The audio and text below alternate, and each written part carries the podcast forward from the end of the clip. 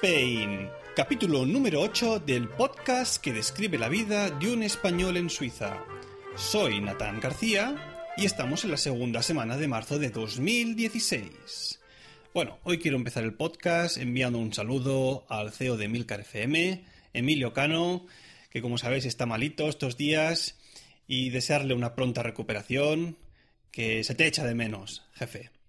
Y de un murciano como es Emilcar a otra murciana en este caso, que es mi yaya, mi abuela, Carmen, que con 91 años, mi abuela de Caravaca de la Cruz, me escucha cada semana. Ahí va mi madre con el, con el, con el teléfono y le pone ahí el podcast semanal y dice, ay, sí, sí, mi nieto, ese que está allí fuera viviendo, ¿no? Pues un saludo, yaya.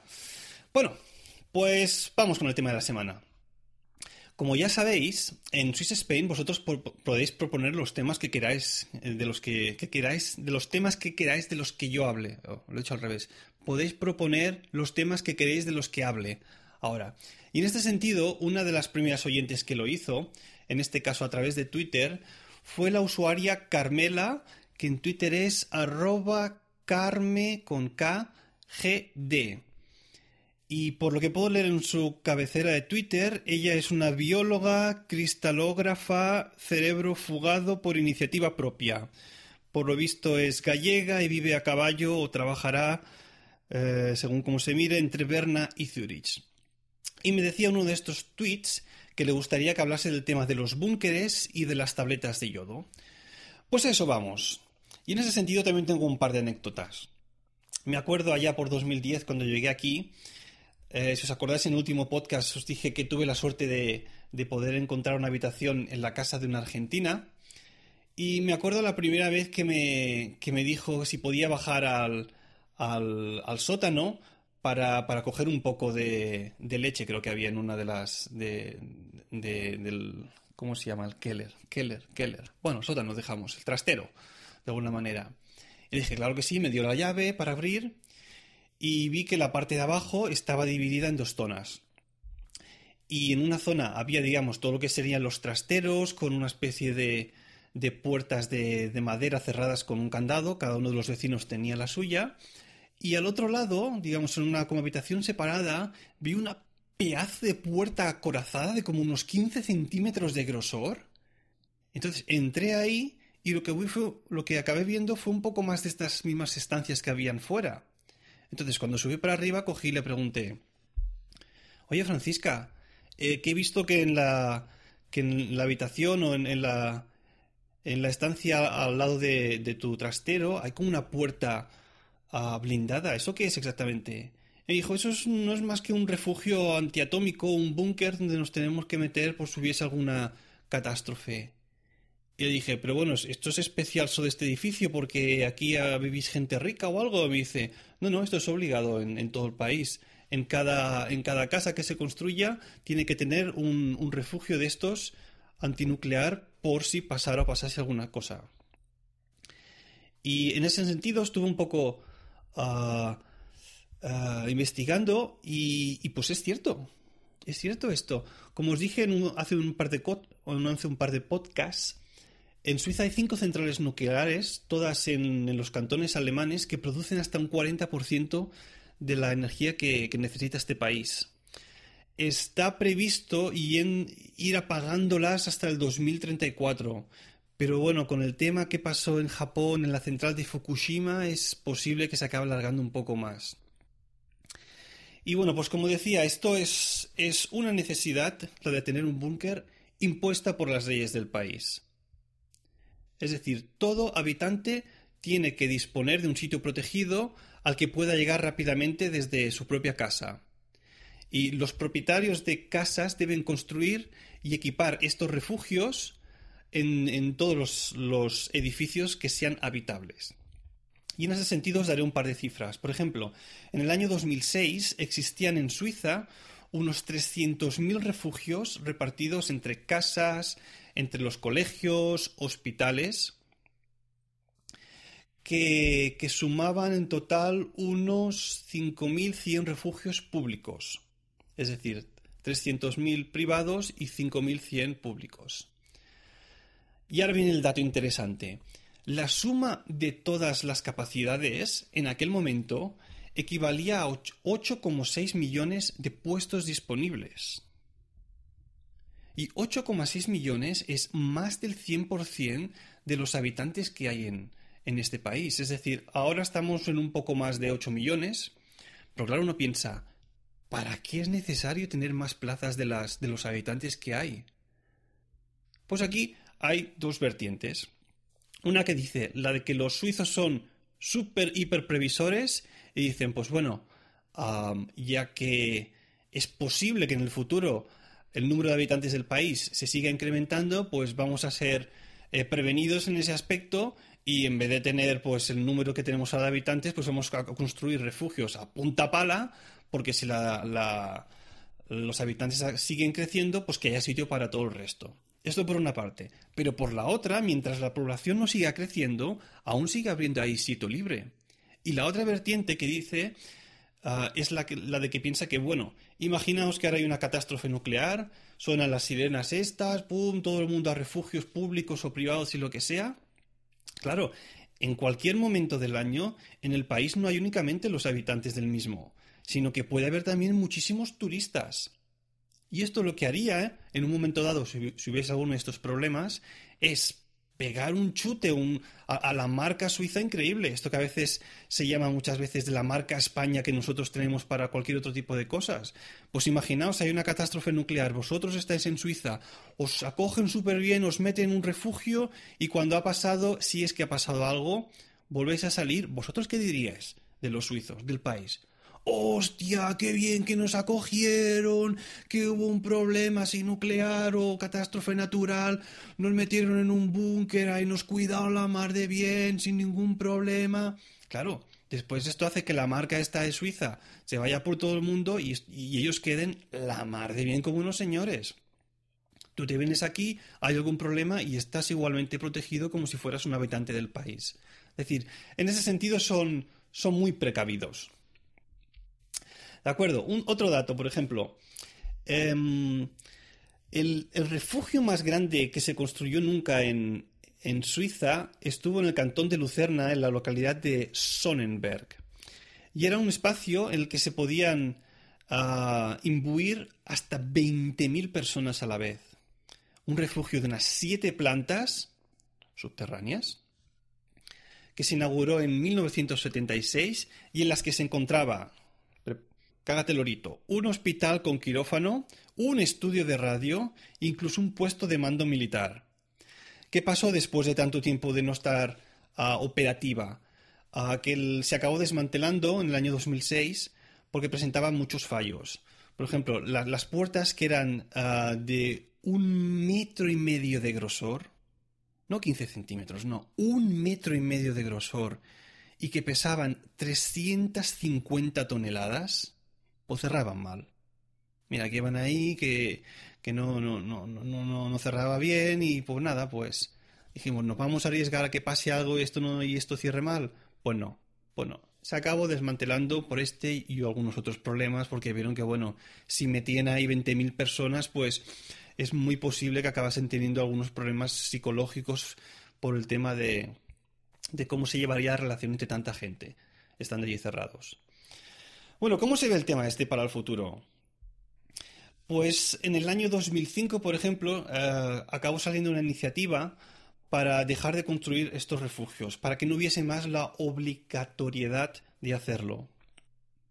Pero bueno, tras un análisis de, la situación, el gobierno acabó llegando a la conclusión de que estos de una manera u otra seguían siendo útiles. Ah, ya no solo en caso de catástrofe nuclear, sino también en el caso de una guerra cosa que aquí en Suiza llevan más de dos siglos sin, sin, sin meterse en, ningún fregado, en este caso. O quizás por algún ataque terrorista, o por, por algún accidente químico, o catástrofes naturales. Es decir, que aún sigue vigente todo este tema. yo creo que de, hecho aún tienen, tienen futuro para rato el tema de los, de los búnkeres y los refugios antinucleares. De hecho, em, han aprovechado de alguna manera en los últimos años con todo el tema de, del desplazamiento de refugiados para coger algunos de ellos y ya que no suelen estar en uso, pues que por lo menos lo utilicen los refugiados que acaban utilizando Suiza como sitio de paso o que se acaban quedando aquí. Porque bueno, lo, mejor que pueden hacer con estos refugios públicos que no se utilizan es mm, darles algún tipo de uso, si no están ahí muertos de asco, por decirlo de alguna manera. Vale, y el último dato que os doy al respecto. Em, la obligatoriedad de construir un refugio antinuclear o búnker eh, cuesta en una casa unifamiliar alrededor de 10.000 francos suizos. Al cambio son ahora unos 9.000 euros. Lo que pasa que uh, se da la opción de decir, bueno, si tú no te vas a, construir un refugio antinuclear para ti en el caso de que pasase algo, pues en vez de eso tienes que pagar 1.500 francos, que serían unos 1.350 euros, por cada una de las personas que viva en esa casa y pagas este dinero al municipio donde vives para asegurarte una plaza en el refugio público. Es decir, que si no te lo construyes tienes que pagar al municipio y de esta manera es como se financia una gran parte de los mismos. Porque hay muchas casas que últimamente ya no se hacen, no se hacen estos búnkeres. Entonces prefieren pagar esta cuota, digamos, bueno, cuota no, este pago único y así se, se aseguran tener un sitio reservado por si pasase alguna cosa. Em, y el último dato es que desde el año que se empezó con este tema de, poder pagar un pago para asegurarte un sitio, se han recaudado alrededor de 1.300 millones de francos, que serían unos, algo más de 1.100 millones de euros, para todo el mantenimiento, el mantenimiento de la red pública. Bueno, y ahora viene el chiste aquí está muy bien los refugios y tal, y que si pasase algo y todo lo que queda. Pero bueno, la cuestión es, ¿para qué lo utiliza la gente en realidad? Porque ahora en el edificio este donde estoy, por ejemplo, sigue habiendo como dos partes en lo que sería el sótano, una con el refugio y otra un poco más para trasteros, pero cuando entras en la parte del refugio que se ha acabado, dividiendo en dos estancias para dos de los vecinos, lo que tiene ahí metido dentro es lo mismo que yo tengo en el mío. Es decir, si hubiese una catástrofe nuclear, catástrofe zombie, lo que fuese, y nos tuviésemos que meter ahí, nos encontraríamos con bodegas particulares. Es decir, aquí los sótanos o estos búnkeres se utilizan para meter para tener una bodega particular. Pues algunos tienen pues zapatos, libros, basura ahí para el día que las vienen a recoger y bicicletas y lo que, lo que fuera. Pero bueno, decía en este, en este sentido la, usuaria Carmen GT de Twitter, la que propuso el tema, que pareciese que los suizos estuviesen preparando para la llegada de la ley seca, porque es que algunos que tienen montado incluso, yo lo he visto a veces que he ido a ver, que he ido de cena a algún, algún sitio, algunos suizos tienen montado realmente lo que es una bodega con sus huecos para meter cada una de las botellas clasificadas por, por años incluso. Es decir, Claro, es que llevan aquí muchos años sin que pase absolutamente nada, entonces tampoco es que tenga mucho sentido. Pero bueno, ahí está. Vale, pues eso sería todo lo referente al tema de los búnkeres y decir un pequeño comentario al respecto de las pastillas de yodo. Porque, bueno, por si alguien no lo sabe, algunas partes del cuerpo, cuando hay algún, alguna explosión nuclear o algún problema con alguna de estas centrales, Em, las partes eh, del cuerpo humano más propensas, hay partes que son más propensas a que otras a absorber la radiación, como por ejemplo serían los genitales o algunas glándulas. uno de los elementos más peligrosos que hay presentes en una planta nuclear es el yodo radiactivo que se acaba acumulando especialmente en la glándula de los tiroides. Entonces, las pastillas de yodo, al ser ingeridas, llenan de yodo la glándula y la saturan del mismo, y así ésta no puede recibir más. Dicho de otra manera, las pastillas de yodo previenen el, cáncer de tiroides, que suele ser uno de los más graves que produce la radiación. Y lo curioso es que en algunos de los cantones de Suiza estas pastillas de yodo las, reparten. para que en el caso de que hubiese algún problema nuclear, la gente se las tomase y pudiese disminuir el riesgo de, tener una de estas enfermedades. Es decir, estas pastillas de yodo te las envían a casa cada X tiempo ah, para que tú las tengas ahí en uno de estos casos.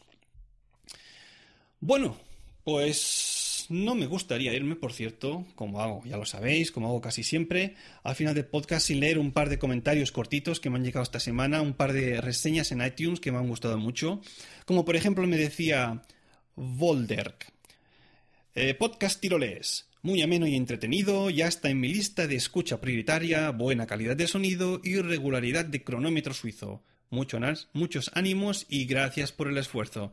Pues gracias a ti, Volker, por escribir esta reseña positiva en iTunes. Y otra cortita rapidita que me escribía un tal, un oyente profano, que me decía, descubrí el podcast gracias a Emilcar.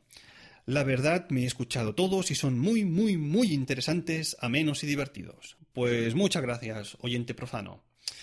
Bueno, pues esto ha sido todo. Ya sabéis que si queréis contactar conmigo lo podéis hacer a través del email swissspainpodcast.hotmail.com o bien en la cuenta de Twitter arroba swissspain donde me podéis proponer también temas o decir lo que os dé la gana. Ah, ya sabéis, como siempre, que si podéis, o si os apetece, me podéis dejar una reseña en iTunes, como han hecho estos últimos dos oyentes. Y para comentarios tenéis a vuestra disposición el blog de Milcar FM. Gracias por escucharme y hasta la próxima.